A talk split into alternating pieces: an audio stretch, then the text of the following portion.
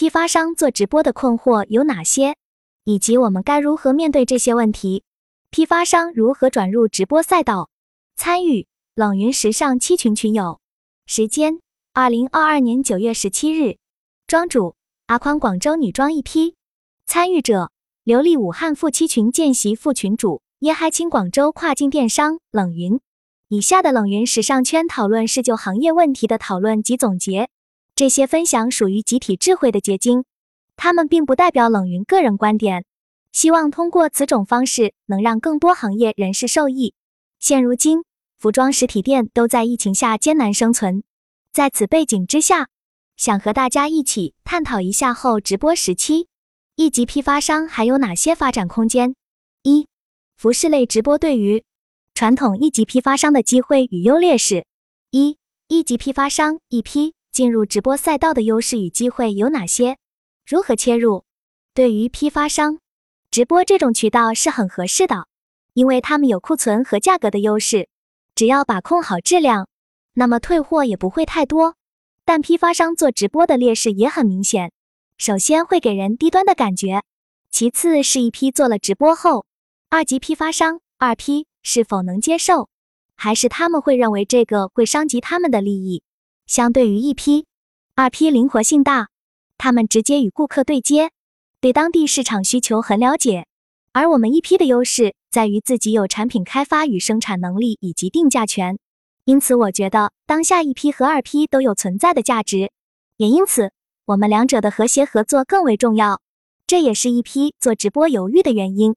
不过不管怎样，我们还是打算建立自己的直播团队了。我的合作伙伴把直播基地选在了中山，那边当地政府有政策扶持，但是过去后又碰到了棘手问题，很难找到合适的主播，大多数主播都只愿意到广州、深圳市区，所以我们又同步在广州市区寻找合适的直播基地。二人设号与工厂号相较而言有何利弊？直播首先涉及设置账号问题，那么我们究竟应该先设立人设号、个人账户？打造个人人设，还是工厂号呢？以工厂名字做账户，打造工厂品牌。首先，我的感受是，人设号和工厂号不能同时做，这主要跟自身的期待与能力有关。如果个人喜欢上镜，那当然可以做个人 IP，但是个人 IP 会给个人生活带来极大的压力，无论成功不成功，都会有压力。如果打造工厂号，就看工厂有什么优势了。冷云老师的建议是两个号一起做，哪个先起来就坚持做哪个。早期启动号的时候同步做几类内容一起做，最后看哪个数据反馈好，再专注做哪个。云有流利的想法，我觉得也可以参考。做个人还是做工厂号的重点是你要做批发还是零售。做 B 端就要需要更官方，这样更正规，令人信任。做 C 端就可以侧重做个人号。更多的用人设、场景、产品做内容。人设号的好处是粉丝不是看中产品才下单的，是信任主播下单，所以只要这个主播不翻车，带货都是受欢迎的。而工厂号只能带自己工厂的产品，就比较单一，客户群体也相对受限制。三，一般主播流性大，且面对强势实力主播，如何妥善处理主播与公司之间的关系？这个问题和员工与公司之间的关系是一样的，只不过在这个过分侧重主播的直播市场里面，主播显得似乎尤为重要。人与人的关系本质上其实都是一种人际关系，在企业上主要是涉及薪资结构方面，比如你是否能容纳一个比你更优秀的人，你是否能包容一个人因为你而变得更优秀，甚至做好自己可能会受到伤害的准备。比如公司培养了一个好主播，他他却最终带着资源走了。我们对面直播公司每天三万多件的销量，前几天主播团队一起走人，老板瞬间都崩溃了。对于这一点，冷云老师的思路很清晰：企业要提升自己的竞争力，包括老板自身的素质，优秀的老板才留得住优秀的人才。这更多的是领导者心态和格局的问题，不是关系的问题。外部主播算是第三方，但是也会签订协议，企业主播也会签订竞业合同。比如离职了不能去同行业工作，正规的公司都会签的，可以有约束。但其实整个批发行业在这个问题上是非常欠缺的，这和批发市场的草根属性相关，带有那么一点江湖诚信的处理方式有关。另外，要留住优秀员工，就要让员工个人成长有价值和前景，不然一直止步不前。尽管你给再高工资，他们也会觉得不值得。主播现在也是一种职业，也是需要有职业规划的。在主播能力提升的时候，会看公司有没有给他们晋升空间。管理员工也是需要规划他们的成长路线，让人家跟着你有成长希望，也看得见公司对他们的支持。不管是企业管理还是商业合作，其实最吸引人的方式是靠个人的人格魅力以及优秀的激励体制，而不是强制约束。这个只有在严重的违规中才值得使用，比如说给值得信任的员工充分的授权。换句话说，反其道而行，不适用大家都在用的规则强制他们在这里工作。一个员工的心不在这，约束不约束都没有意义。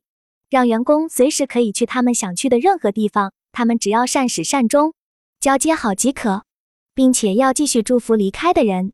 如果不善始善终，就一刀两断。从此不再往来，但也不要去埋怨离开的人。当你放手给对方自由的时候，其实对方反而觉得你很特别，因为他们在别的地方获得不了这样的尊重与自由。总之，人与人之间的合作不是靠强制约束得来的，而是靠心甘情愿。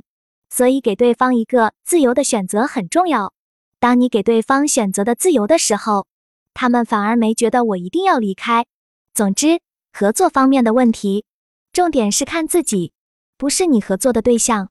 你的选择，你如何对待他人，你能不能让对方感受到你的特别？你要不特别，别人为什么要和你混呢？其实我们公司也挺鼓励员工的，如果有好的创业想法，我们也可以帮助组建队伍、注资入股，类似家族企业一样。我也是从中在积极斡旋，而眼下的直播目前是由我来负责。所以想和大家一起探讨一番。冷云老师认为这个目标太大，现在很多企业都会这样说，动辄合伙人制度，但是这个制度不适合大多数企业，或者说你们看到过多少成功的合伙人制度的践行？反倒是因为合伙闹散伙的很多。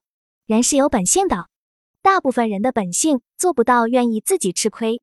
巨大的利益之前，大部分人都会想到据为己有，但是。给予对方信任、授权、自由，反倒是容易践行的。人性非常复杂，不是互补就可以解决的。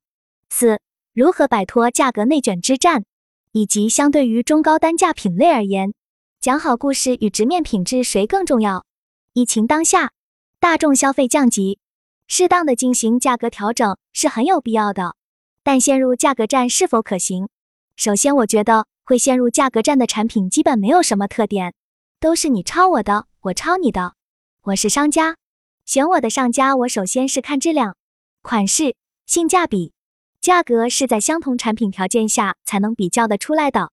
他们家是不错的品牌，有自己的风格和品质，价格适当也会选择。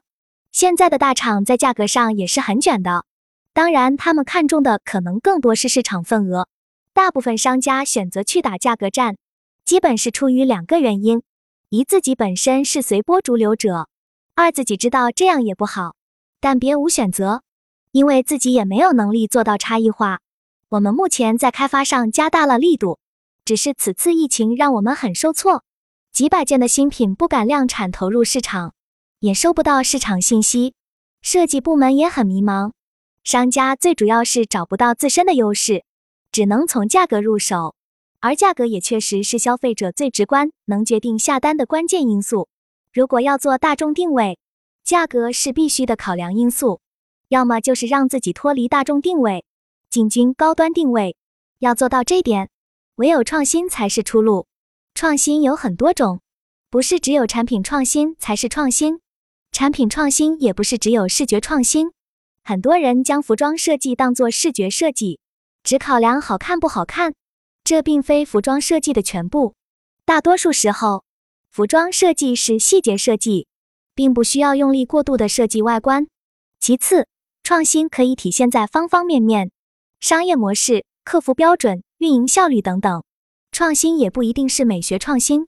举个例子，微信中有那么多社群，为什么我们冷云时尚圈做到了能让大家来轮流坐庄讨论，大家还不用花钱？无非是我们创新了一个模式。同样的道理，去思考你的企业或者品牌，你能不能创新出某种模式、某种技术、某种产品？很多人认为创新要烧钱，其实创新更考验智慧，不是金钱。和外行跨入这个行业的人交流，他们都一致性认为，服装业从业者的教育程度太低，造成人才门槛太低，并且服装业正在被迭代，高端人才会逐步替换低门槛人才。大家刚才说的竞争力、内卷、拼价，其实是行业正在逐步更迭的表现之一。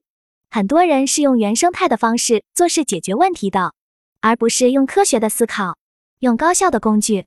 很多人觉得难的问题，其实可能一个数学公式就可以解决。比如怎么去预测销量，怎么关联顾客数据与货品数据等等，只是想着尽快超款、尽快上市、压低价格，这些是当下大多数人的人会用的手段。二，作为源头批发商，如何兼顾线上线下的和谐？一，实体品牌口中。关于线上线下店的同款不同料，到底是消费分级还是智商税？